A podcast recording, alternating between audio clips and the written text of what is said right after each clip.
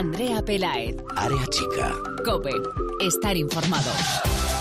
¿Qué tal? Muy buenas, bienvenidos al espacio en cope.es dedicado al fútbol femenino, bienvenidos a una nueva temporada de Área Chica.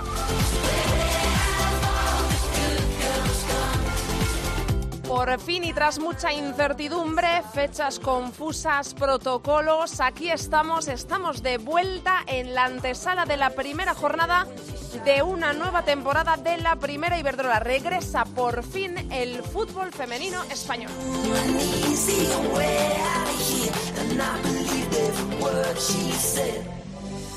Tenemos por delante un año apasionante con muchas novedades, con bastantes novedades. Primer año también marcado, por supuesto, por el coronavirus, por el COVID-19, pero también especial con el convenio ya en marcha, con la llegada del Real Madrid como tal a la competición, con 18 equipos en primera, tiene recuerdo que haber cuatro descensos y hay tres plazas para la Champions, en fin, muchas cosas que hacen de esta temporada una temporada especial que vamos a empezar a disfrutar este mismo fin de semana.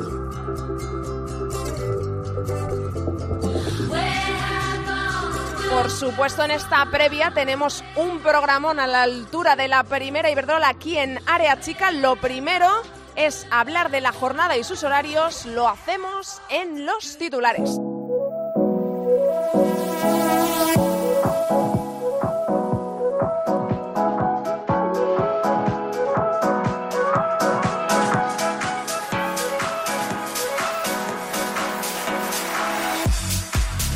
Ya estamos a nada, a horas de que arranque la primera Iberdrola y estos son todos los partidos y sus horarios. Recuerdo por delante que solo hay ocho partidos porque el Real Sociedad Rayo Vallecano está aplazado ya que el Rayo arrancó su pretemporada más tarde esperando a ese famoso protocolo de la liga y por ello su temporada también va a empezar más tarde. Estos son los encuentros y sus horarios. Arrancará la primera jornada de la primera Iberdrola con un Logroño Levante el sábado a las once y media. Athletic Club Deportivo el sábado a las 4, también a las 4 Español Atlético de Madrid, para el domingo ya quedan a las 11 dos encuentros, Eibar Betis y Sporting de Huelva Valencia, a las 12 Santa Teresa de Badajoz Sevilla, a la 1 Granadilla Tenerife Madrid Club de Fútbol Femenino y el plato fuerte, el Real Madrid Barcelona, que se va a jugar el domingo a la una y media del mediodía.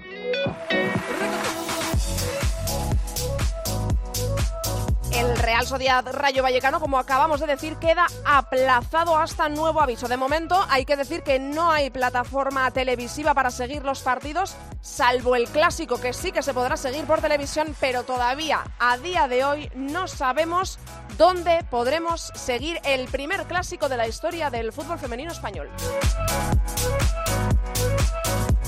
Algunas noticias que hay que destacar en esta primera jornada. Dos clubes han anunciado la entrada de público a sus estadios en este primer partido, en esta primera jornada. Son el Athletic Club, el Athletic de Bilbao para su encuentro ante el Depor en Lezama y el Santa Teresa de Badajoz, uno de los clubes ascendidos que va a recibir con público al Sevilla. Por supuesto, celebramos la vuelta del público a los estadios. También tenemos que reseñar fuera de la liga semifinales de Copa. Ya tenemos la vuelta de la competición copera, de la Copa de la Reina. Se retoma en semifinales. Recuerdo, a partido único se van a jugar el 7 y el 8 de octubre. Logroño Athletic el día 7, Barça Sevilla el día 8. También reseñamos que la selección española va a jugar su próximo partido de clasificación para la Eurocopa ante la República Checa el 23 de octubre y sabemos que se va a jugar en el Estadio de la Cartuja de Sevilla. Repasada toda la actualidad, nos vamos ya a charlar con una superjugadora, una protagonista especial para arrancar este área chica de esta temporada especial. Es un pedazo de fichaje de este último mercado. Hoy en área chica la jugadora del Betis, Maripaz Vilas.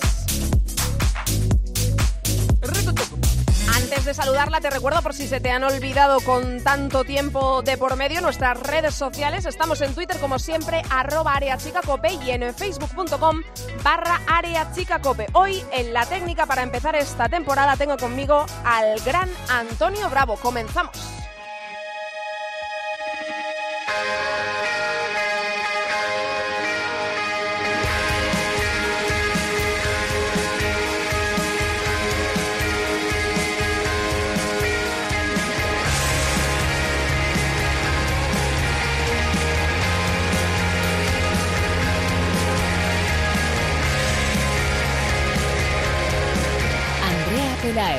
Chica. Cope. Estar informado.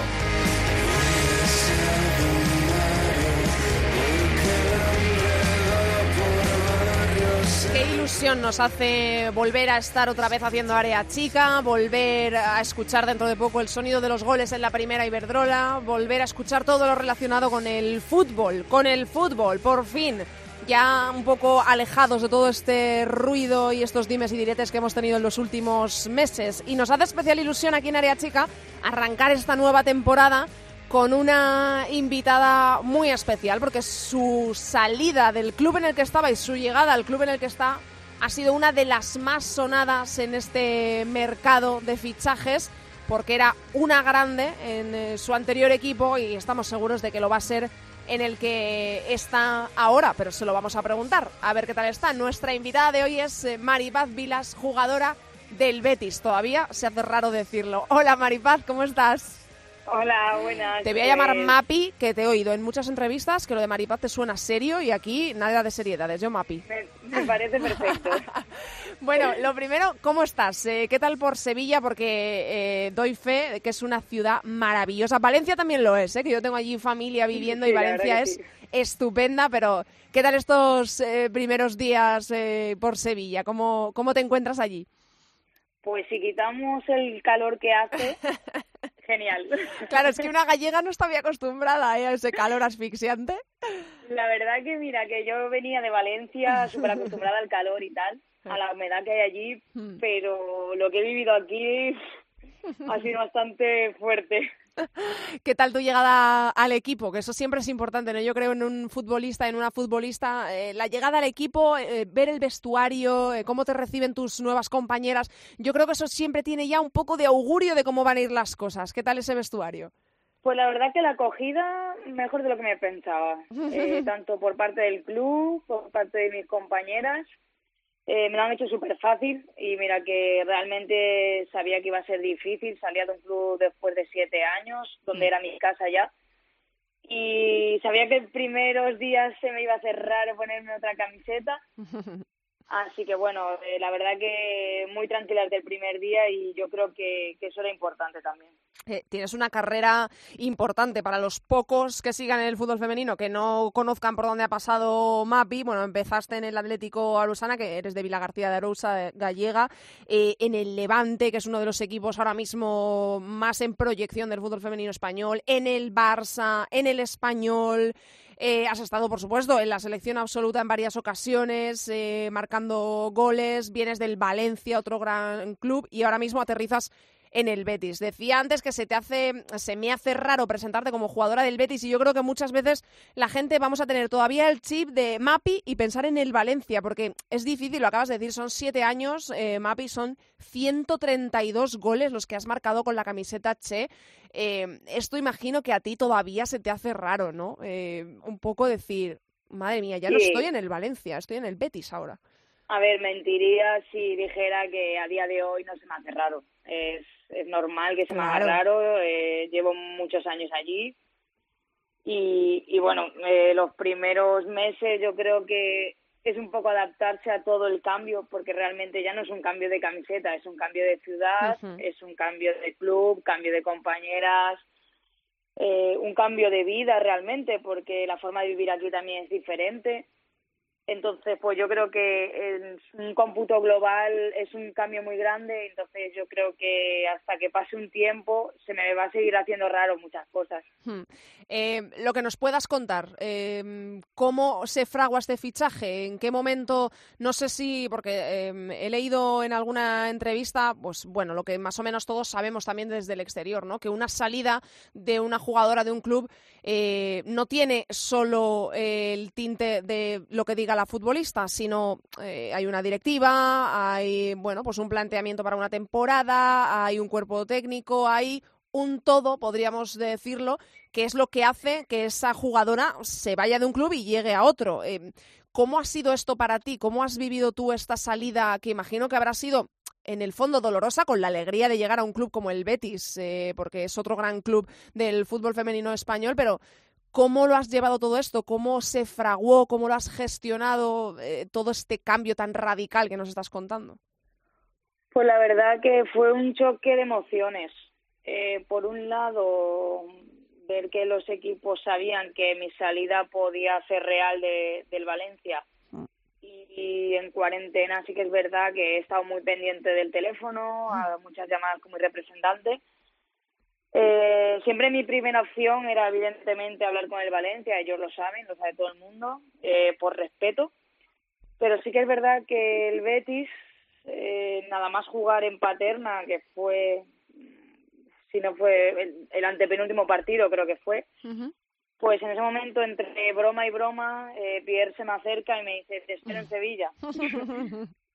pero bueno, ya yo sabía que Pierre realmente soy una delantera que le gusta y ya cuando estuve en el mm. Tenerife intentó pues eh, hacer ese fichaje y bueno, me lo tomé un poco a broma, la verdad.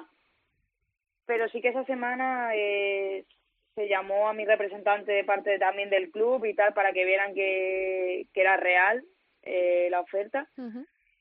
Y yo, de, bueno, desde ese momento el Valencia lo supo. Eh, no escondí nada a nadie porque creo que por respeto se lo debía. Mm. Y a partir de ahí, pues bueno, eh, imagínate, pues eh, la cuarentena, la verdad que me la amenizaron bastante. sí, sí, no, no te aburriste hablando con uno, con otros. no me dio tiempo. Eh. Es más, eh, llegó un momento que le dije a mi representante que me dejaran tranquila durante un tiempo porque eh, mi cabeza iba a estallar. Y hasta ese momento en el que eh, Pierre te dice esto o recibes la llamada de tu representante diciéndote, oye, que me han llamado, que la oferta es real, que te quieren aquí en el Betis, ¿tú hasta ese momento te habías planteado una salida del Valencia o una próxima salida? Eh, quiero decir, a veces los futbolistas veis que que vuestro ciclo en un club, por muy exitoso que sea, eh, además tú siempre lo predicas con eh, que lo que quieres es equipo, que tú no vas a un equipo a ser la estrella, tú no te quedas en un equipo para ser la estrella, sino que lo que quieres es jugar en equipo, ganar sobre todo en equipo, y me imagino que, que pues eso, que, que, que siempre vas buscando lo mejor para tu futuro y también para el equipo en el que vas. ¿Te habías planteado tu salida del Valencia o próxima salida antes de que Pierluigi te, diga, te dijera eso? A ver, realmente no, o sea, así como algo real, ¿no? Mm. Claro, o sea, al final yo ahí estoy bien, eh, más que bien eh, es el hecho de querer defender ese escudo porque tú ya tienes un sentimiento por él y lo quieres hacer grande. Mm. Entonces no me veía saliendo de ahí mientras yo pudiera darle todo eso a ese club pero sí que es verdad que luego lo miras por otro lado y llevábamos tres años que, bueno, mm. por, por H o por B. Chunguillo, sí. Eh, exacto. eh, el Valencia no era lo que, lo que tiene que ser ni lo que se merece. Entonces, bueno, eh, hay muchas cosas que a lo mejor tienen que cambiar, ves que no cambian. Eh, y llega un momento que, bueno, eh, al final hay conflictos dentro porque quieres mirar por el bien del Valencia. Hmm. Bueno, al final pasan muchas cosas y sí que puedes, puede ser real esa salida, pero por muchos motivos. No porque yo diga me quiero ir. Claro, claro. A eso, a eso me refería, que es eh, un compendio de, muchas cosas la salida de, un jugador y de una jugadora de, un club, al fin y al cabo. Eh, te iba a preguntar por Pierluigi, pero claro, evidentemente desde lo, que me has contado, declaraciones que le ha hecho eh, públicas en varias ocasiones de que eres una delantera que le gusta mucho. Es que ¿a quién no le vas a gustar si has marcado casi 500 goles en tu carrera? Es que, claro, todo, todo el mundo querrá tenerte en su equipo, ¿no? En, en sus filas. ¿Cómo es la relación con, él? Cuando tú dijiste, venga, voy al, al Betis él cómo se lo toma, cómo le ves entrenando, eh, porque también esto, te lo he preguntado del vestuario, pero también eh, jugador a entrenador, eso es un feeling que tiene que surgir en los primeros días que tú veas, primero que te ha pedido, eso ya está cumplido, pero llegar a los entrenamientos y tú ver que el entrenador eh, también es de tu agrado, ¿no? Que achucha, pero apoya a las jugadoras, está con ellas, que busca unos objetivos muy claros. ¿Cómo ha sido todo esto? Pues mira, una de las cosas más importantes por las que yo también decidí ir al Betis es porque yo tuve una conversación con Pierre donde le dije, mira Pierre, eh, llevo tres años duros aquí y ahora mismo lo que yo busco es, evidentemente, dar mi 100% como jugadora, pero disfrutar. Eh, llegó un momento que yo sentía que, que pisaba el campo pero no disfrutaba. Era como una presión el tener que ganar, el tener que marcar, el tener que, bueno, tirar del carro y tal. Entonces, él una de las cosas que me prometió fue que yo aquí iba a disfrutar, que me olvidase de todo, que él iba a ser un entrenador que buscaría todos los medios posibles para que yo disfrutara y gracias a eso dar mi 100%. Entonces, cuando llegué aquí, pues me di cuenta que realmente busca eso y, y es verdad que me estoy liberando a nivel mental, estoy mucho más tranquila, eh, no todo el peso de los goles recae sobre mí, puedo desenvolverme en otras posiciones, eh, al final me encanta hacer media punta, yo siempre lo he dicho, soy muy feliz dando goles.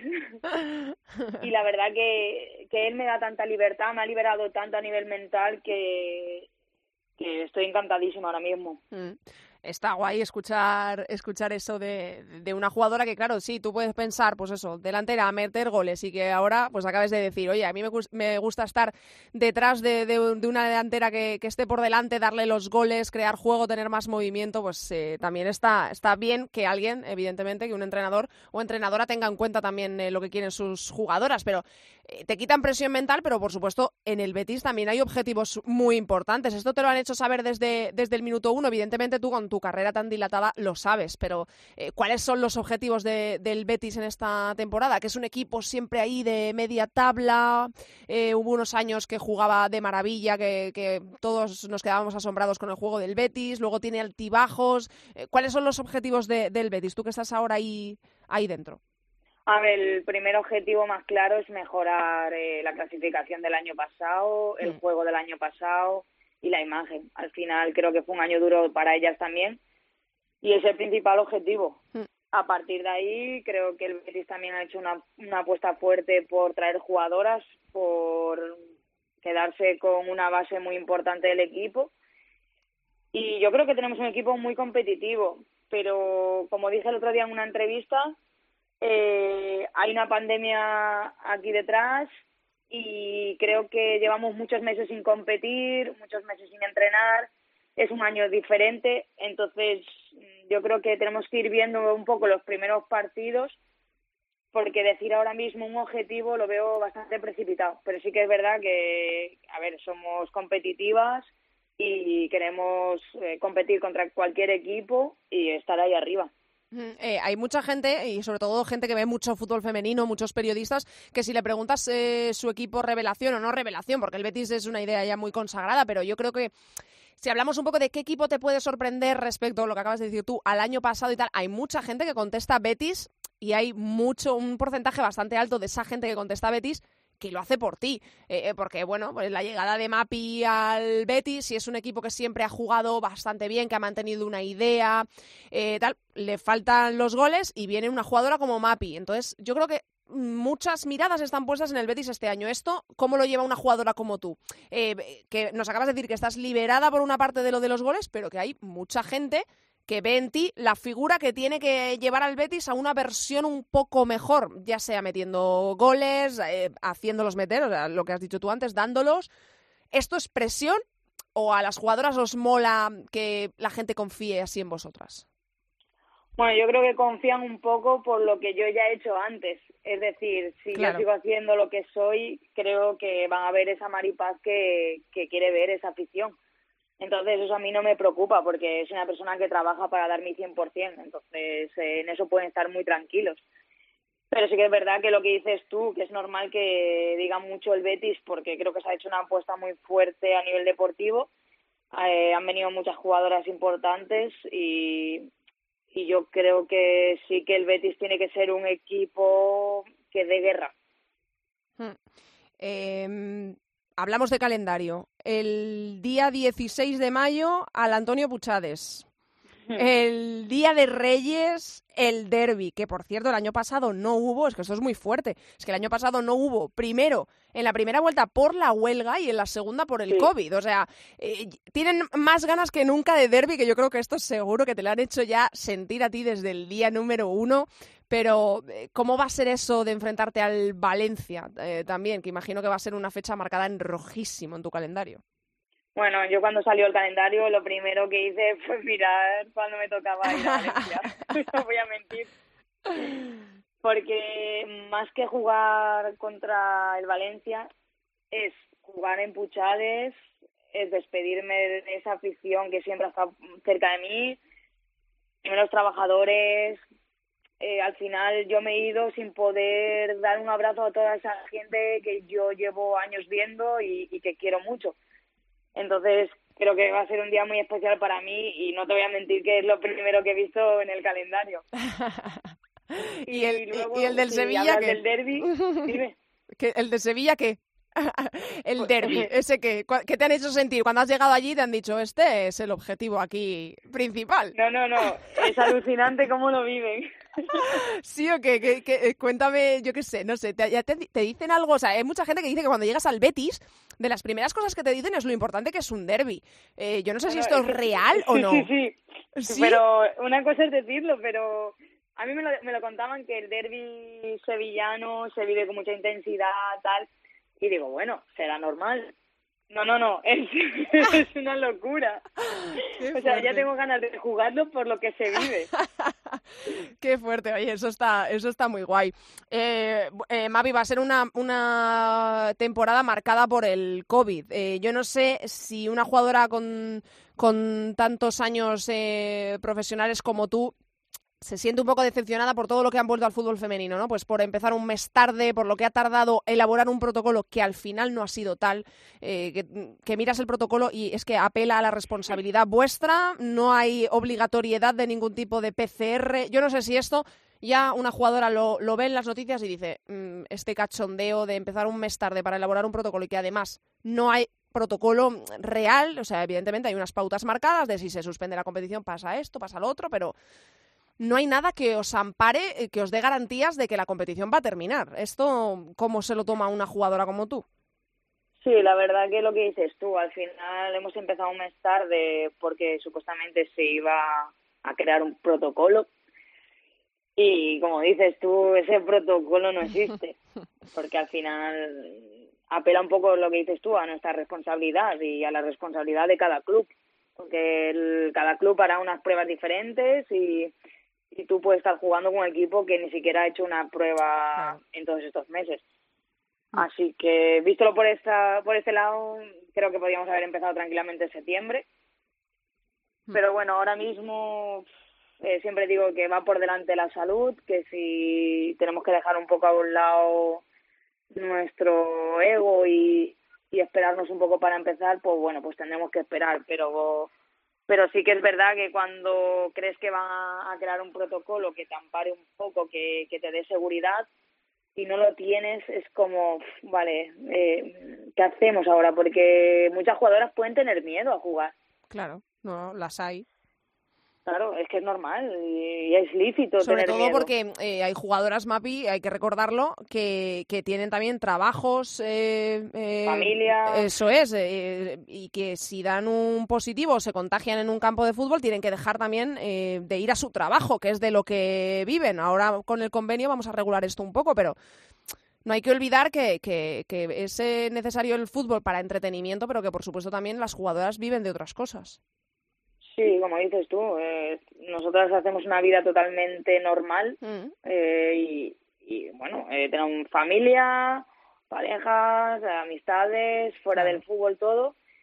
y, otras pues trabajo, que al final si tú das positivo, olvídate de, ir a trabajar ya. Entonces, ni a trabajar ni a entrenar, evidentemente. Claro, claro. Y, esto de no tener fecha de inicio, ¿cómo se prepara una jugadora eh, cuando no tienes, cuando no sabes cuándo vas a empezar a, competir? Pues la verdad que cuando nos dijeron que se retrasaba, que se volvía a retrasar y tal, fue un momento de bajón otra vez. Yo pensaba que no íbamos a empezar hasta enero llegó un momento de... De, verdad, tú también, ¿eh? ¡Qué pesimista! No, no, es que nos llegaron a dar fechas de hasta febrero. No, no claro, sí, sí, sí, que se llegó a barajar, y, era, y, era decir, o sea, es que, es que igual ni empezamos, igual nos volvemos a otra vez para casa, con lo que conlleva también, que te pueden hacer un ERTE, que... Sí, sí, sí. Que nosotras vivimos de esto. Claro. Y, y la verdad que fue otra vez un momento de decir, joder, eh, ¿qué hacemos? O sea, ¿cómo nos planteamos ahora la pretemporada? Claro. ¿Cómo, cómo hace los, los microciclos? Fue, fue raro, la verdad que ahí fue un trabajo psicológico también bastante de pie, de intentar tenernos enchufadas en todo momento. Hmm porque claro, había entrenamientos que evidentemente desenchufabas porque te daban una, otra noticia diferente. Claro, sí, porque no había motivación, evidentemente. Sí, sí. Em, Eurocopa en 2022. Motivación, nivel de motivación de Mapi de cara a una posible convocatoria con la absoluta para esa Eurocopa, porque eh, para ti qué ha sido mejor o peor que se haya retrasado. Eh, tú pensando en, en ti misma para ir convocada, ¿Crees que esto ha ido en tu favor o en contra? Hombre, yo pienso ya que creo que mi etapa, yo creo que ya ha terminado. O sea, creo que Jorge ya tiene a otras delanteras que en las que confía y yo lo veo muy complicado por volver, o sea, por no decir imposible. Eh, así que a la respuesta de si es mejor o peor, mm, la verdad es que ni mejor ni peor. ¿no? ¿Sabes? Espero que sea mejor para, para España, para que se, para que vayan mejor preparadas y, y ya está. O sea, yo a nivel individual, la verdad que no, no ni lo pienso, quiero decir, no lo veo, no lo veo factible ahora mismo. Bueno, Mapi, pues eh, domingo a las 11 de la mañana, Eibar Betis, se estrena el Betis fuera de casa ante uno de los recién ascendidos, el Santa Teresa de Badajoz y el Eibar, pues os toca ante el Eibar.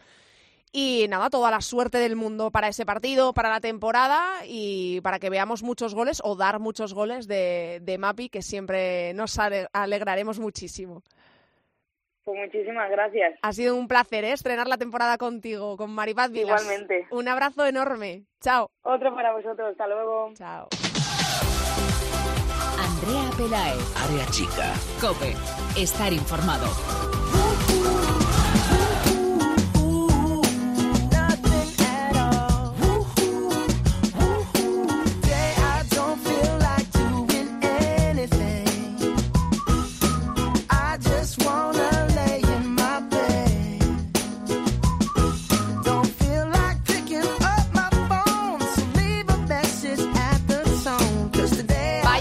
Tengo para la vuelta de Área Chica, para la vuelta de la primera Iberdrola y por supuesto para la vuelta de la tertulia, donde hablan cada semana aquí en Área Chica, por suerte, tengo mucha suerte, los que más y las que más saben del fútbol femenino y bueno, eh, tengo un estreno, eh, ríete tú, de la MSN en tiempos eh, pasados en el Barça, comparado con lo que tengo yo hoy en Área Chica. Saludo ya a Sandra Sánchez de la Liga. Hola Sandra. Hola Andrea a Bárbara Quesada, también de la Liga. Hola, Barbie. Hola Andrea, ¿qué tal? Y a Mamen Hidalgo, que es la incorporación este año. A ver cuántos áreas, chicas, nos dura, porque ya otros años me ha engañado y ha entrado en algunos y luego ha desaparecido. Vamos a ver cuánto nos dura. Hola Mamen. Muy buenas, ¿cuánto tiempo? ¿Cuánto tiempo? Y estoy encantada de charlar con las tres y de poder hacer una previa como se merece el fútbol femenino que vuelve. Yo no sé si os acordáis de esto del fútbol femenino. Es, eh, bueno, las jugadoras en sus, en sus campos jugando. Tuvimos ahí en Champions, pero yo de primera Iberdrola no me acuerdo. Bueno, es que, es que parece, eh, vamos, eh, creo que me vais a creer si os digo que cuando me he puesto a preparar el área chica, me he tenido que centrar para acordarme de cuántos equipos juegan en primera este año, cuántos descienden, cuántos entran en la Champions. Es que hay muchos cambios. que subieron? Total. subieron en el parón, eh, fue todo, vamos. Sí, sí. Como que pasó en otra vida eso. Total, totalmente, totalmente. Pero vuelve ya, por suerte, la primera Iberdrola, que lo hace, ahora lo hablamos, con un plato súper fuerte, que hay gente a la que no le gusta escucharlo, porque ahora parece que, evidentemente, acapara muchos focos el Real Madrid y ese clásico, que hay mucha gente que no le gusta llamarlo clásico, pero hay que hablar de, de todo. Eh, lo primero que os quiero preguntar, como va a ser una época, una temporada marcada totalmente de principio a fin por el coronavirus, quiero preguntaros a las tres lo primero, vuestra impresión de ese famoso protocolo por el que la liga ha tenido que empezar un mes más tarde, por el que hemos tenido que esperar tanto. Parecía que iba a ser un protocolo elaborado y, y al final yo creo que nos hemos llevado el chasco de que apela a la responsabilidad, como venimos haciendo desde hace tantos meses, desde que llegó el dichoso coronavirus, y yo creo que nos hemos quedado un poco fríos, ¿no? Porque seguimos viendo que la primera verdad va a depender de un hilo. Sandra, empiezo por ti. Sí, la verdad no sé quién lo decía el otro día por redes sociales, no me acuerdo si era del mundo del fútbol femenino o no, hmm. pero decía que el protocolo, que el mejor protocolo de la federación lo que venía a decir era que antes de saltar al campo te santiguases y ya está. O sea que más o menos viene siendo eso, porque yo creo, a ver, una competición como la primera Iberdrola, además la federación que se ha jactado siempre de del apoyo, de la responsabilidad, del compromiso con el fútbol femenino, que mínimo que sean ellos quienes se encarguen de hacer los PCR a las jugadoras, porque es una irresponsabilidad que las jugadoras salten al campo, que cada club se las hará en el caso en el que tengan presupuesto para ello, pero al final, no sé, creo que lo principal era eso y no, vamos, no aparece y después, bueno, pues el resto tampoco tampoco es que nos saque de, de muchas dudas, la verdad, ni que sea garantía de, de mucho. Y vas, has dicho la MSN, Andrea, pero es la MSB. Total. Es verdad, ¿eh? está muy cerca, está muy cerca. Pues no, ni lo he pensado, pero he dicho, vaya tres que tengo hoy y el, el, tridente que se me ha venido a la cabeza ha sido la MSN y está cerca, está cerca. eh, Bárbara, ¿cuál es tu opinión de este protocolo? Que es que casi hasta me da cosa llamarlo protocolo porque de protocolo tiene bastante poco.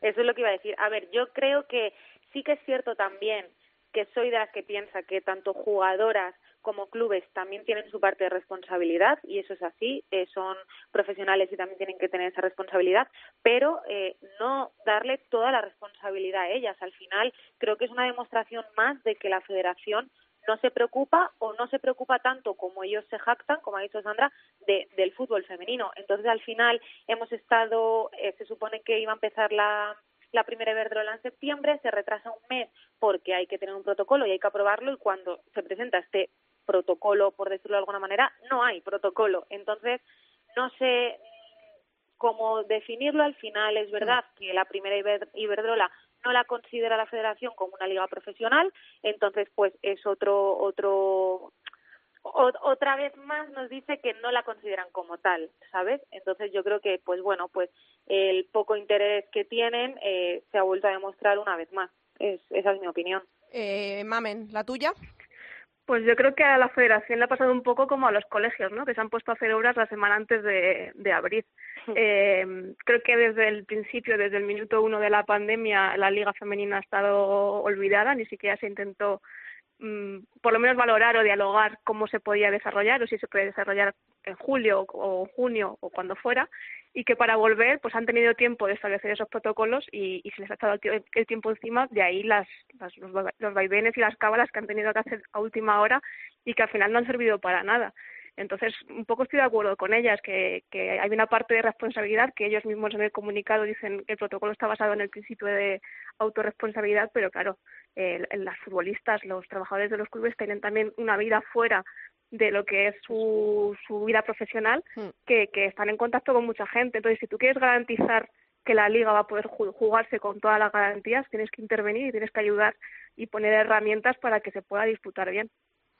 Pues eh, nada, quería esa reflexión para empezar. Esto es ir viendo cómo va la temporada, ¿no? Esperemos y crucemos dedos, ojalá se pueda terminar. Ya sabemos que el protocolo eh, dice que si eh, se termina antes de la primera vuelta, se terminará como este. Bueno, vamos a, a cruzar los dedos para que por lo menos se pueda terminar y que ese protocolo entre comillas no tenga que ponerse en marcha, que todas las jugadoras estén sanas y que podamos ver fútbol femenino la primera Iberdrola durante mucho tiempo. Os pregunto ya de lo propio del fútbol, de esta primera jornada. Lo primero que os quiero preguntar es por el clásico, porque estamos todos esperando mm, con muchas expectativas a ese Real Madrid-Barcelona, sobre todo al Real Madrid, a ver cómo juega, a ver cómo es ese partido. Hemos visto ya al Barça, le conocemos de sobra, pero sabemos que es el mejor equipo eh, de fútbol femenino español ahora mismo, en este momento el, Barça, le hemos visto en Champions perder por muy poquito eh, ante el Wolfsburgo en esta última edición. Quiero saber qué esperáis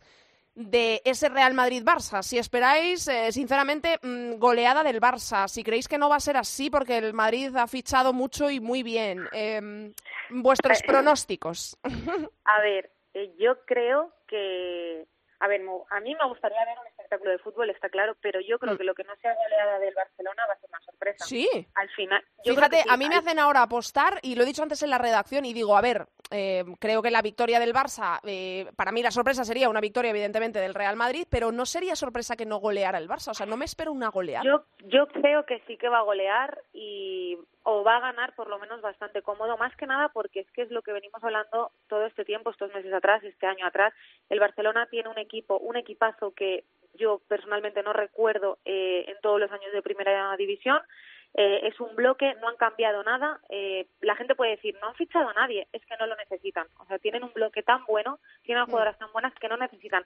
Se conocen perfectamente, tienen a las mejores jugadoras. Entonces, yo creo que es muy complicado muy, muy, muy complicado que este Barcelona no te gane, frenar este Barcelona. Y por otro lado, eh, yo tengo muchísimas ganas de ver al Real Madrid, o sea, estoy muy ilusionada, muy ilusionada, sobre todo por los fichajes que han hecho y por lo que ya tenían, como Casi, por ejemplo, pero sí que es verdad que es un equipo totalmente nuevo. Entonces, eh, la, el, primer, el primer partido que van a competir en su historia va a ser contra el mejor Barcelona de la historia. Entonces, yo creo que es muy complicado y se esperan grandes cosas de este Real Madrid, por supuesto, y yo apuesto que estará, si no está tercero, poco le va a faltar, pero eh, también hay que darles ese margen de que es un equipo totalmente nuevo, que es que se han conocido hace un mes.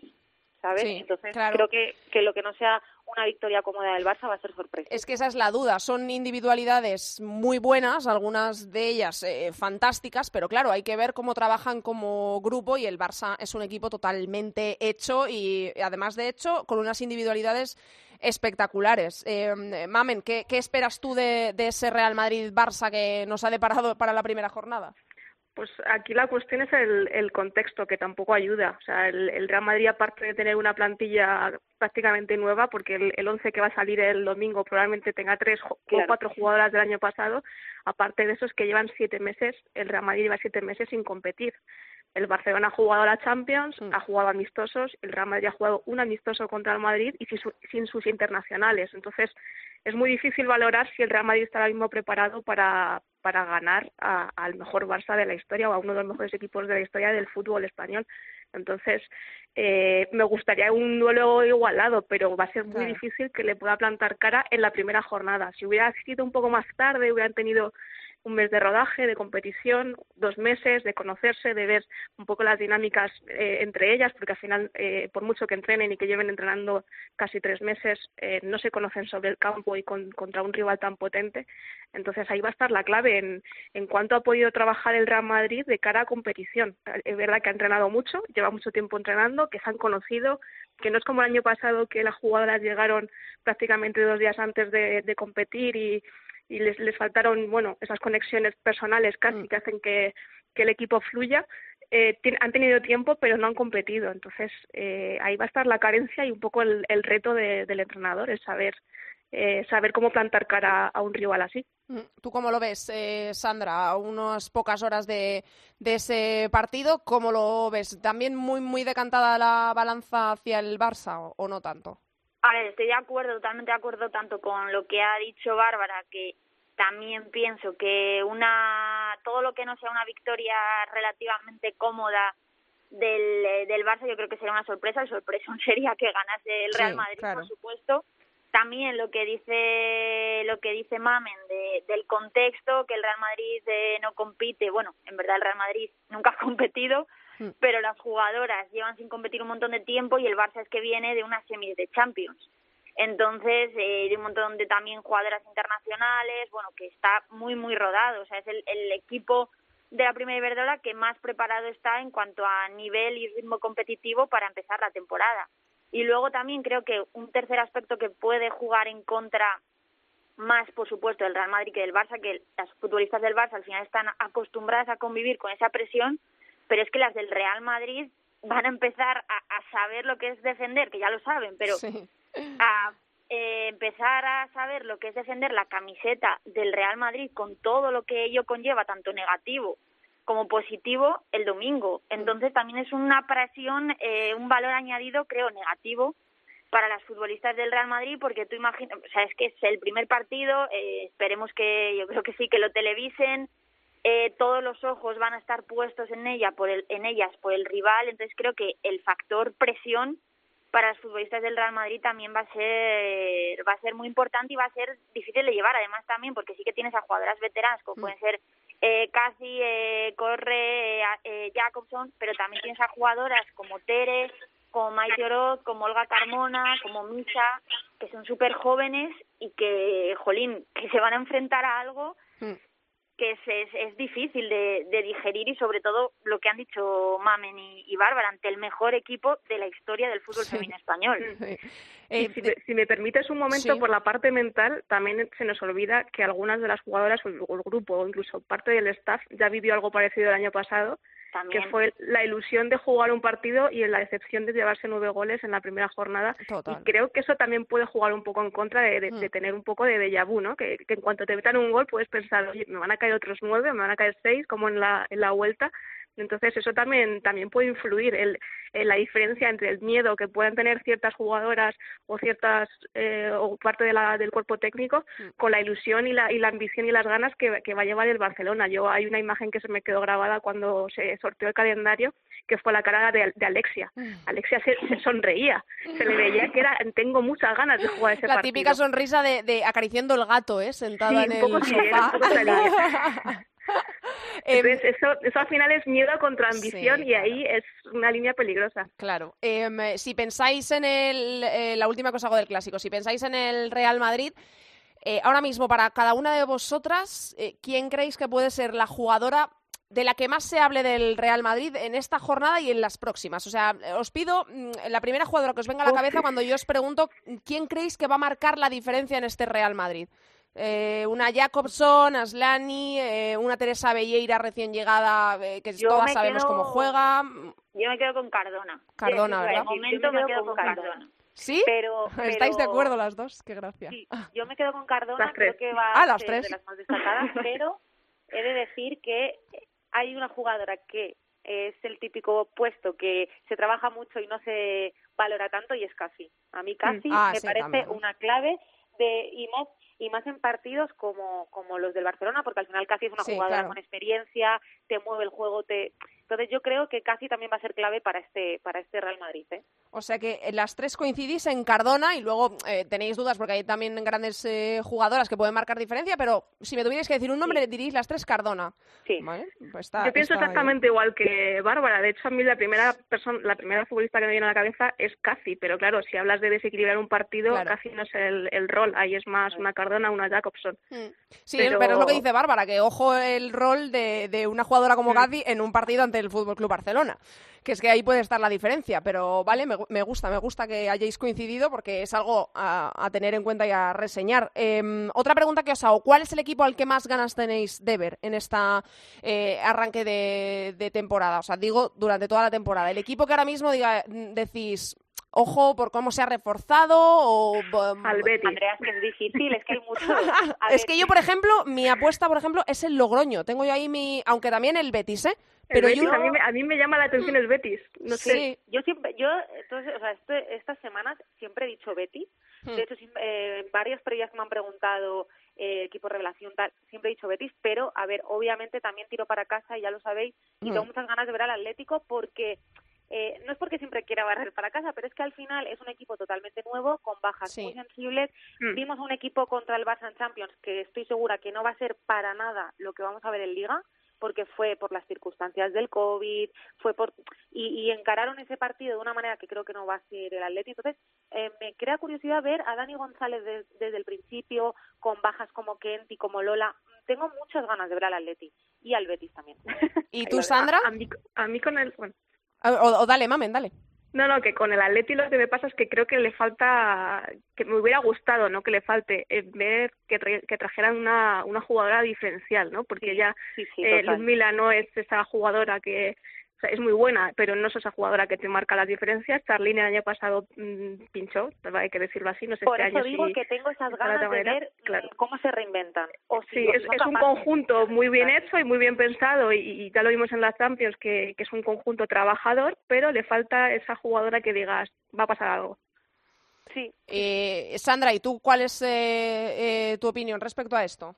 también tengo muchas ganas de ver al, al Betis, pero eh, me produce curiosidad el- la Real Sociedad de. Natalia Arroyo. O sea, me tengo ganas de ver su planteamiento, que por lo que ya hemos visto es, es querer el balón, no va a ser muy diferente a lo que habíamos visto con Arconada, pero bueno, tengo ganas de ver sobre todo a las pasado vinieron de la cantera y destacaron, como Ceci, como Nanclares siempre que Quiñones la se lo permita, eh, por ejemplo a Mayur también, eh, a Maitane, no sé, tengo ganas de ver de ver a la Real y sobre todo si, me tuviese que quedar con un equipo sería sería el Betis, por Aisa, por Altuve, por Maripaz, o sea, al final tiene un equipo que, que te entran ganas de verlo y también me gusta, tengo ganas de ver al Depor, porque eh, también es un poco incógnita el Depor. Sí, es que el Depor, y además, mm, jolín, con los antecedentes que tenemos de, del Depor, mola, mm, no sé, Claro, eh, es. un club que yo creo que nos ha dejado todos marcados porque nos quedamos un poco en- eh, con la boca y abierta, sus ¿no? estrellas, porque al final se le han ido Eh, claro. María Méndez, se le ha ido Tera Belleira, se le ha ido Nuria,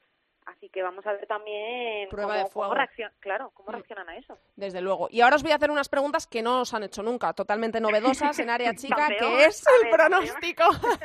Pero vamos menos de ti. A ver, os voy a preguntar. Campeón, equipos de Champions, que recuerdo son tres, los descensos, que son cuatro, y revelación, ¿vale? Vamos a empezar por Sandra Sánchez Riquelme. A ver, yo te voy diciendo y tú me vas Vale. eh, poniendo tu equipo. Campeón de la primera Iberdrola. El Barça. Seguro que esta tampoco te la han dicho nunca, ¿verdad? Esta respuesta es Barça. Equipos de Champions, metemos ahí al Barça, ¿qué otros dos equipos? Eh, el Atlético de Madrid, por supuesto, y eh, el Levante. Vale. Descensos. No arriesgamos, ¿eh? No. Descensos. Uf, descensos, mira, eh, también por, eh, aunque quede mal, pero es verdad, también por desconocimiento, porque lógicamente no las he visto tanto como, Claro. como al resto de equipos. Eh, simplemente por ese argumento, Eibar y Santa Teresa. Vale. Y después, eh, uf, después creo que se va a vender caro el descenso, ¿eh? Yo metería, sintiéndolo mucho al Sporting Huelva, aunque es verdad que luego todas las temporadas se acaba salvando, pero metería Sporting Huelva y eh, me pasa lo mismo, pero metería al Rayo también. Al rayo, Porque, ya. por ejemplo, Madrid creo que tiene una plantilla, Jolín, el año pasado acabar, bueno, acabaron, eh, hasta que se pudo jugar, el Madrid se reforzó súper bien en el invierno, tiene a Jaycee, tiene a Pris, tiene a Joyce, o sea, al final tiene buena plantilla. Mm. Y después es que el español creo que también, o sea, es que- en estas pruebas de pretemporada lo ha hecho bien, todavía no ha perdido, ha ganado, creo que además pleno de victorias, es verdad que ante rivales a priori inferiores, pero bueno, y creo que tiene buena pinta también el proyecto, las jugadoras, y yo apostaría por que me perdonen los aficionados de los equipos, pero Santa Teresa y Eibar por desconocimiento y Rayo por pretemporada, por todo lo que siempre rodea. Claro, por lo que rodea. Claro. que el contexto siempre es el mismo y siempre se acaban salvando.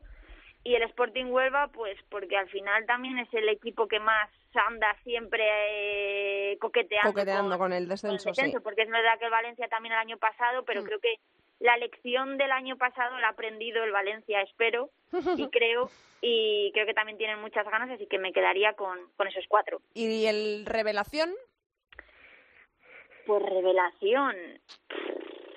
Revelación. Es que revelación eh, no igual no se es- puede llamar revelación. Eso es, eso te iba a decir.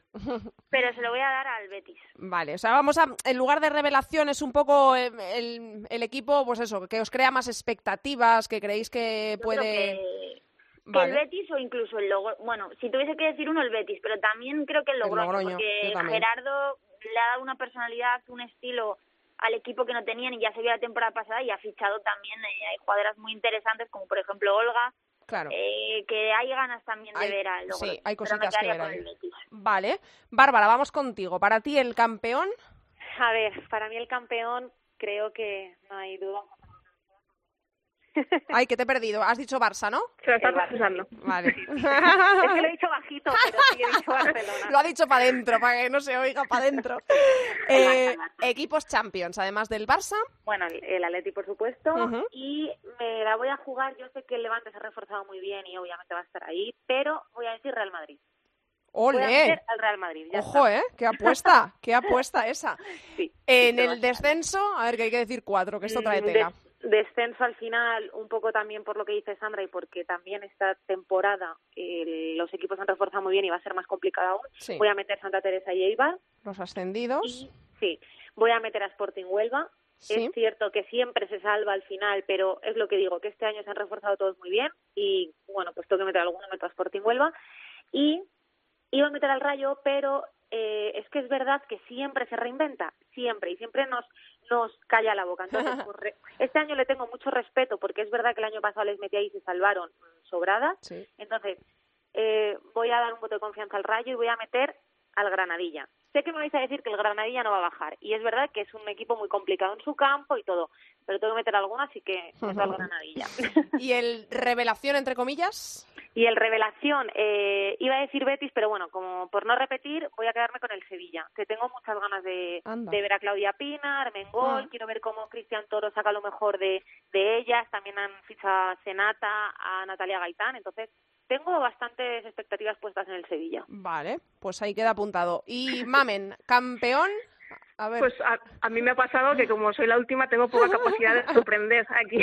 es una mezcla entre lo que ha dicho una y lo que ha dicho campeón, la otra. Madrid, dilo, dilo. Campeón, no, clarísimamente, le tengo muy claro que el campeón va a ser el Barça, eso Vale. muy difícil tiene que darse para que no lo sea y muy, y muy sorprendente sería. acompañantes eh, cha- Champions. Champions el Atleti, por supuesto, está el nivel Barça, solo que se diferencian los duros entre ellos. Y, y yo me yo me, me lanzo a la piscina junto con Bárbara. Creo que el Real Madrid tiene equipo para ser tercero. Le- creo que le va a costar, creo que lo- el primer mes, mes y medio, dos meses hasta que arranque le va a costar, pero que una vez que eh, encaje todas esas piezas, creo que va a ser un equipo difícil de batir y sobre todo que va a tener no facilidad, pero pero mm, pero sí, bueno, eh, va, va a marcar goles y va y va a ganar muchos partidos, o sea, va a tener eh, tiene plantilla para superar a, a gran parte de la de los equipos de la, de la competición, o sea que creo que en cuanto arranque eh, va a ser difícil de, de parar, más allá de Barça y Atleti. Vale, Eh, descensos. Descensos, eh, la línea de Sandra, los cuatro que ha hecho Sandra, eh, creo que los dos Que eran acaban de ascender lo tienen complicado, Santa. Eibar y Santa Teresa. Sporting de Huelva y Rayo. Eh, Sporting de Huelva, básicamente porque está siempre en la línea y algún año tiene que caer, Sí. con, mi, con mis respetos. Y el Rayo creo que lo tiene, se- es verdad que todos los años se dice el Rayo y luego se salvan, pero es que este Ya, año lo tiene este año pinta complicadísimo. feo, pinta feo, O sea, sí. con la pretemporada que ha hecho, con las jugadoras que, que tiene, o sea, es muy complicado. Entonces, no, no tengo más remedio que meterlo. Oye, que ahí. como no, como, como no baje os lo voy a recordar, ¿eh? Bueno, pues recuerda. Aquí luego, aquí luego se pasan las broma, facturitas. broma. sí. Hay que hacer un Excel. ¿Y revelación para ti, Mamen? Eh, para mí el Betis, es un poco lo que han dicho ellas, pero para mí el Betis. eh, a mí me apetece mucho ver cómo funciona Maripaz eh, ahí, cómo juega el equipo un poco para buscar. Imagino que jugará a buscar que marque cada jornada prácticamente y me apetece mucho ver al Betis y creo que va a estar arriba. O sea, cuarto, quinto, sexta posición fácil. Bueno, pues eh, vamos a ver lo, lo bueno, la buena noticia y la que hay que remarcar ahora es que vuelve por fin la primera Iberdrola, la veremos, eh, también tenemos las semis de Copa ahí a la vuelta de la esquina que se ha hecho oficial hace nada y todo pues lo vamos a ir analizando cada semana en Área Chica. Gracias a las tres por haber estado hoy y ojalá os escuche en muchas Áreas Chicas más. Un beso gigante. Gracias a ti. Chao. Un abrazo. Chao, chicas. Andrea Pelaez, Área chica. Cope, estar informado. You know I'm back, like I never left. I never left. Another sprint, another step, another step, another day, another breath, another breath. Been chasing dreams, but I never slept. Un nuevo área chica, una nueva temporada y tenemos por supuesto que rescatar nuestra sección de fútbol femenino internacional, que por supuesto ya hablamos de él en la Champions, en ese especial que hicimos, pero también hay que rescatarla en formato normal para hablar de las ligas, de las españolas por el mundo, en otras ligas que por cierto ya han empezado, algunas hace un tiempito. Y cada vez más, eh, y, y eso es algo malo para nosotros, hay que hablar de cómo progresan las ligas, sobre todo este año la inglesa, que ya está a años luz y a nosotros nos toca verlo desde la barrera. Pero bueno, vamos a ver qué nos cuenta Borja Rodríguez de FootFem Internacional, que es como siempre el que mejor información tiene de todo lo que ocurre en el fútbol femenino internacional. Hola Borja, ¿qué tal? Bienvenido, muy buenas. Hola, ¿qué tal, Andrea? Bueno, encantada de volver a, a escucharte. Lo primero que te voy a preguntar es por lo más inmediato, porque hemos conocido los premios de la UEFA y yo sé que estás ilusionado y sorprendido por lo que te he leído a partes iguales con el de mejor delantera, el mejor, eh, ju mejor jugadora del año pasado de la Liga de Campeones que se lo han dado a Harder. Sí, bueno, me ha sorprendido porque yo pensaba que Pensabas sería... que iba a ser un pleno del Olympique de Sí, Lyon, ¿no? Yo creía, creía que sería un pleno del Olympique de Lyon, que se lo darían a Cascarino, Hmm. pero bueno, así que bien. La verdad es que... ¿Te parece justo? O sea, quiero decir, ¿esperabas eh, que se lo dieran, eh, no, que no se lo dieran a ella, pero que se lo hayan dado a ella? Entiendo que para ti es lo justo. Bueno, sí, a ver, me parece justo por la temporada que ha hecho, Mm. no por el torneo que hizo en el País Vasco. Mm. Creo que tenía la cabeza en otro sitio, ¿no? Por lo que me han podido comentar. Pero, pero bueno, yo creo En el que... Chelsea ya, yo creo, ¿eh? Sí, estaba Estaba pensando ya. en el Chelsea y encima el- creo que en el- no había muy buen ambiente, pero bueno, son cosas que se quedan ahí y que yo creo que el Wolfsburgo y nadie quiere contar nada y está bien, porque al final es una leyenda del club y, y bueno, hará más cosas que, que quizás es Luego- algo que sí que Eh. ensucia en los últimos tiempos. En el resto de predicciones no has fallado, porque se ha llevado No. el mejor entrenador en el Olympique de Lyon, se ha llevado eh, también el premio a la mejor defensa, se ha llevado también el premio a la eh, mejor eh, portera. El controvertido, sí. Sí. De la portería el controvertido. El- el- el- ha hecho el, pleno, ¿no? Bueno, eh, el Olympique de Lyon, como siempre decimos, que es eh, el equipo referencia, aunque cada vez menos, por suerte, porque bueno, a otros clubes le van eh, alcanzando, pero bueno, es el, el- el mejor club de- del mundo para muchos. Eh, bueno, Borja, yo te quería eh, eh, este primer área chica para un poco ir analizando o poner en preaviso a la gente de qué es lo que podemos ver en el fútbol femenino internacional lejos de nuestras fronteras y yo creo que eh, hay que empezar hablando de la liga inglesa más que nada pues Sí. lo que he dicho en, eh, el- al principio no bueno tenemos a, a dos de nuestras pequeñas podríamos decir de nuestras grandes promesas eh, jugando allí desde esta temporada a Damaris en el Everton y a Ona Valle en el Manchester United pero yo creo que ha sido una auténtica pasada. ¿Tú recuerdas un verano en el que tantas estrellas, tan grandes nombres se fueran todas a una misma liga? Pues no, la verdad ha sido un poco muy llamativo porque además yo hablando con alguna persona ahí en Inglaterra, sobre todo el Manchester United, era absolutamente inesperado eh, porque al final el perfil de las jugadoras que estaban fichando eran pues, como Ona, ¿no? Una joven jugadora que tenía estaba por, por, explotar, pero no Sí. irse a Kristen Press o Tom Hill, ¿no? Jugadora Mm. de, de, de, de- de super top. Entonces, pues sí que ha sido un poco extraño, pero, pero bueno, yo creo que la liga inglesa al final es la más llamativa para el espectador ahora mismo, Mm. incluido con Francia, por mucho que tengan Lyon o Paris Saint Germain, o, o Alemania con Wolfsburgo y Bayern, yo creo que Inglaterra, por las facilidades que te da, pues al final, estas jugadoras españolas para nosotros como Ona y Damaris, que, que evidentemente nos va a interesar saber cómo les va, pero también por las jugadoras americanas, porque al final no es que hayas traído a cualquier americana, ¿no? Es que has traído a pues a Alex Morgan, que es la Claro. jugadora más famosa del mundo, has traído a Tobin Heath, a Kristen Press, que son también muy mediáticas, la Bell, que en el paso mundial todo el mundo estaba pues con ella, que Mm. era como el gran la gran aparición, aunque ya lleva años brillando, pero pero bueno, son jugadoras que encima que, que atraen mucho y encima, pues mira, también Pernille Harder, ¿no? Te has traído a la mejor jugadora de Sí, Europa. sí, sí. Parece que están todas juntas eh, y bueno, pues se parece cada vez más a, la, a la- lo que es la primer masculina Hmm. y, y, bueno, pues es como la Liga de las Estrellas. Hmm, eh, Es, evidentemente es una gran noticia para el fútbol femenino. La, la pena es que no sea para el fútbol femenino español, que do- Sí, nos queda mucho, mucho donde mirar y, y en, en lo que reflejarnos, ¿no? Eh, bueno, pues como he dicho, tenemos allí a Damaris, que por cierto eh, fue sorpresón, ¿no? Lo del Everton en la final de la FA Cup, que yo creo que que pocos Sí. habrían apostado por el Everton, ¿no? La verdad es que, bueno, el Everton tiene un buen equipo. Uh, creo que la gente se critica un poco a Damaris por irse al Everton porque, bueno, no se iba uno de los cuatro grandes de Inglaterra, Mm. pero o tres grandes para el Manchester United, pero bueno, eh, tiene un, es un buen equipo. Se ha gastado 80.000 euros o libras en, en Valer- Valerica Oben, es decir, es un equipo que tiene dinero. Y sí, no nos esperábamos que, que eliminaran al Chelsea, aunque también el conjunto de Londres suele empezar muy mal las temporadas, es decir, suele dejar puntos, eh, ya se ha dejado puntos en contra del United, y luego va más, ¿no? Pero, pero sí que es verdad que es una gran sorpresa, sobre, sobre todo teniendo cómo se, viendo cómo se ha reforzado. Pero bueno, eh, una jugadora que tendremos en la final de Wembley y, y ahora mismo no tiene muchos minutos de Amaris, pero yo supongo que cuando pase el tiempo, cuando ella se ponga al ritmo de las compañeras, porque al final la situación aquí en España era diferente a la que era en Inglaterra, cuando se ponga con más minutos y más entrenos, pues yo creo que al final terminará siendo titular indiscutible. Eh, quiero que me hagas eh, tu pronóstico para el que nunca haya visto el fútbol femenino inglés, para quien lo quiera empezar a ver, eh, porque por ejemplo vas a los resultados, eh, por ejemplo, de la segunda jornada, que eh, llevan dos jornadas allí en, en, en Inglaterra, eh, llevan dos jornadas, ¿no? ¿O me estoy equivocando? Dos jornadas Sí, y ¿no? Copa. Vale, dos jornadas y copa, pues eh, eh, si vas a los resultados quizá pues dices, eh, madre mía, pues yo qué sé, el United que goleó, el Chelsea que goleó, el Arsenal que goleó, pero ¿hay realmente cercanía o estos son resultados eh, que hay que coger Bueno, con pinzas yo para creo ti? que, mira, eh, ¿quién es, la el única favorito? liga. Mm. nosotros tenemos aquí la experiencia de que tenemos Barcelona Real y Atlético, y Atlético Sí. Madrid hasta ahora, en Alemania igual, eh, en Francia igual, pero aquí en Inglaterra tienes tres. Al menos teníamos tres que eran candidatos al título, que son eh, un Chelsea que, que, bueno, se ha gastado muchísimo dinero y tiene una delantera impresionante de auténtico lujo, pero que no termina de jugar como un equipo grande o como esperaríamos. Un Arsenal que quizás es el más divertido para el espectador porque tiene un fútbol de toque muy, muy atractivo con Miedema, pero que se ha quedado este año sin Champions League.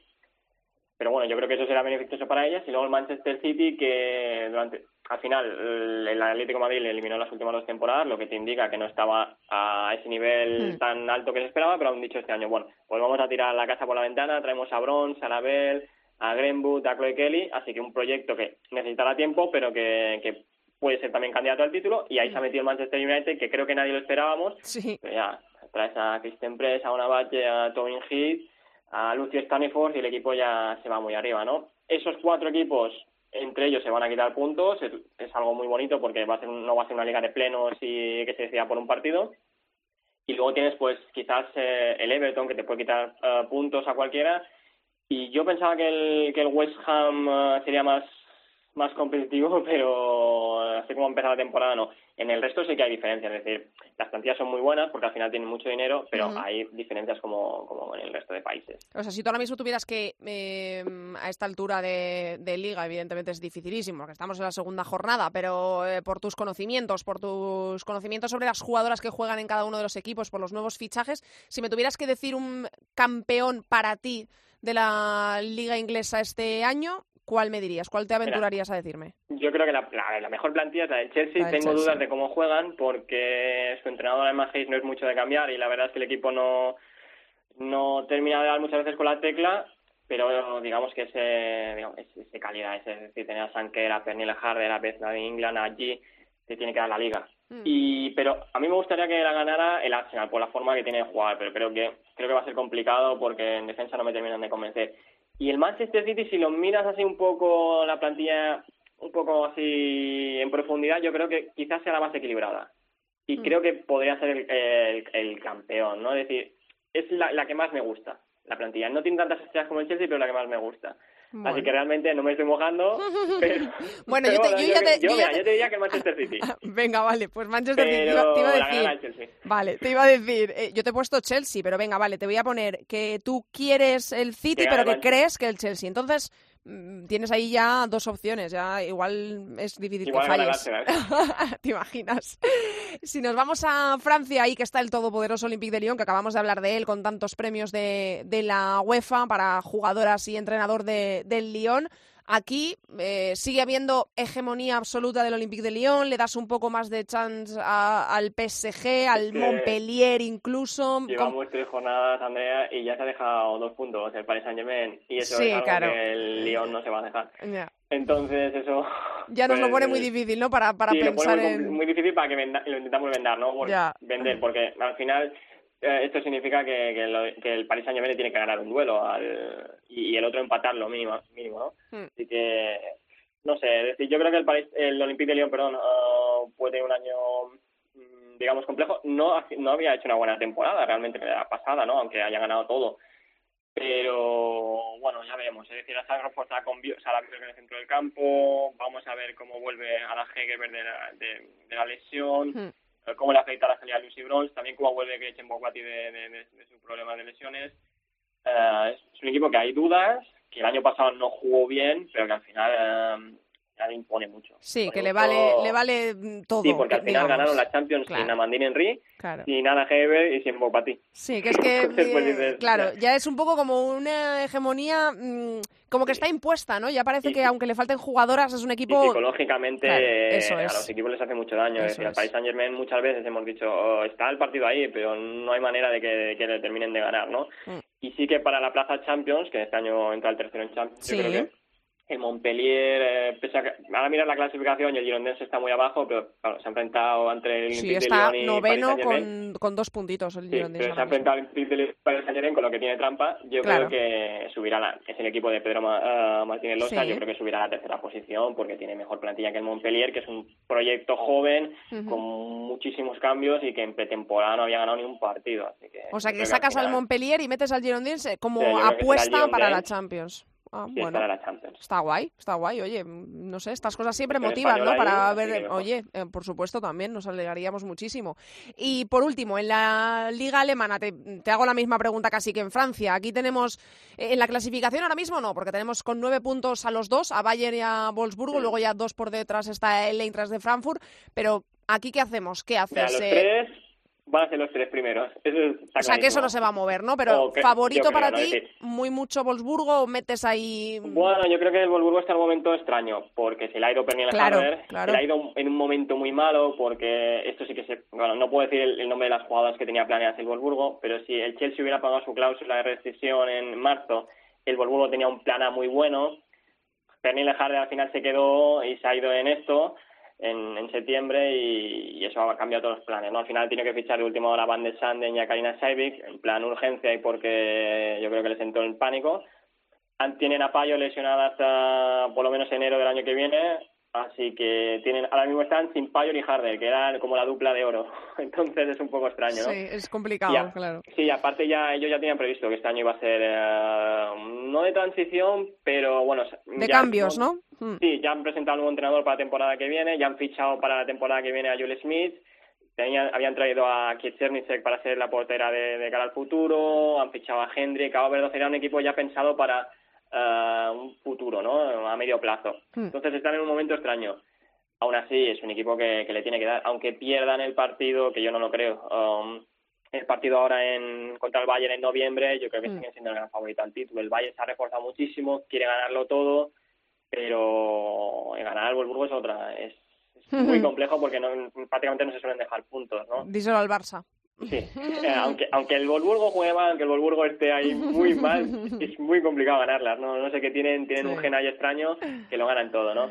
Bueno. Pero yo creo que estará entre ellos el título y de cara a las Champions, pues eh, el Eintracht Frankfurt eh, debería ser el favorito porque al final es la apuesta, es una apuesta de un club masculino por tener un equipo bueno ahí que luche por la élite, la Champions es muy golosa, han fichado bien y bueno, yo creo que el Hoffenheim no diré que flor de un día, pero el año pasado fue la revelación, pero han cambiado de entrenador y muchas jugadoras han ido no las estrellas, pero alguna jugada importante se ha ido y al final también en Tubine Potsdam o el Essen son proyectos de, de clubes 100% femeninos que al final pues mm, ese músculo económico no lo pueden tener y, y lo hace muy complicado. Así que yo creo que es algo sorpresa. Las plazas Champions irán para en Inglaterra Manchester City, Arsenal, Chelsea, eh, en Alemania Wolfsburgo, Bayern y Eintracht Frankfurt y en Francia pues eh, Lyon, PSG y Girondins. Girondins. Y aquí en España pues veremos.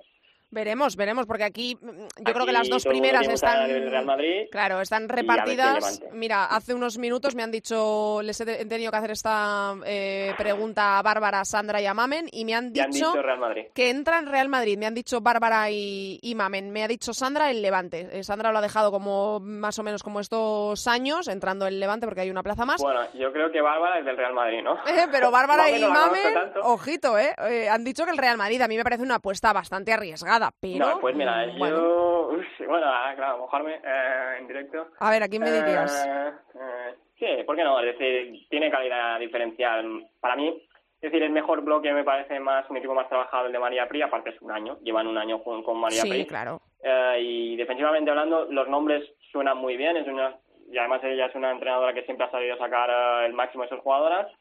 Mm, tenemos dudas de David Arnal por lo que nos mostró el año pasado con el tacón, pero bueno, eh, también es un poco que el año pasado fue un poco todo muy como muy precipitado, ¿no? Y este año, en cambio, yo creo que el Re- el Real Madrid, ya como Real Madrid, tiene un gran bloque, ¿no? Jugadores jóvenes de la selección española, Jacobson, Atlani, eh, yo creo que tiene más, más calidad diferencial arriba, ¿no? Y yo creo que yo también apostaría por el Real Madrid, ¿eh? Venga, pues te meto en ese saco. Ya pasaré Sí, ahora- facturitas al final de la temporada. Bueno, Borja, pues eh, repasado todo lo que puede pasar eh, de aquí a unos meses. Esperemos que el COVID-19 nos deje ver todo esto, que estamos ahora haciendo un poco castillos en el aire.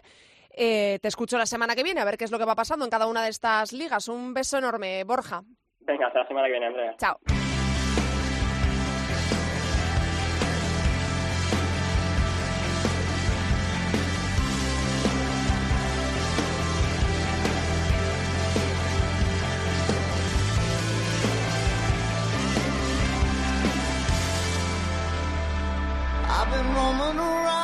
Hasta aquí ha llegado el programa 122 de Área Chica. Hasta aquí toda la actualidad del fútbol femenino. Recordamos que nos podéis encontrar en Twitter, arroba Área Chica Cope, y en facebook.com barra Área Chica Cope. Empieza la liga, empezamos a disfrutar de nuevo y hagámoslo mientras podamos, mientras nos deje el coronavirus. Esperemos que por muchos meses. Recuerdo horarios, Logroño Levante, sábado once y media, Athletic de por sábado a las 4, también a las 4 Español Atleti, Eibar Betis domingo a las 11, a esa misma hora Sporting de Huelva Valencia, Santa Teresa de Badajoz Sevilla el domingo a las 12, para la una queda el Granadilla Tenerife Madrid Club de Fútbol Femenino y a la una y media cerramos la jornada por todo lo alto con el Real Madrid-Barça.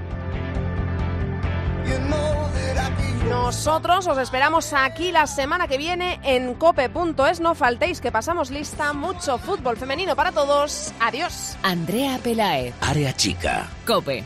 Estar informado.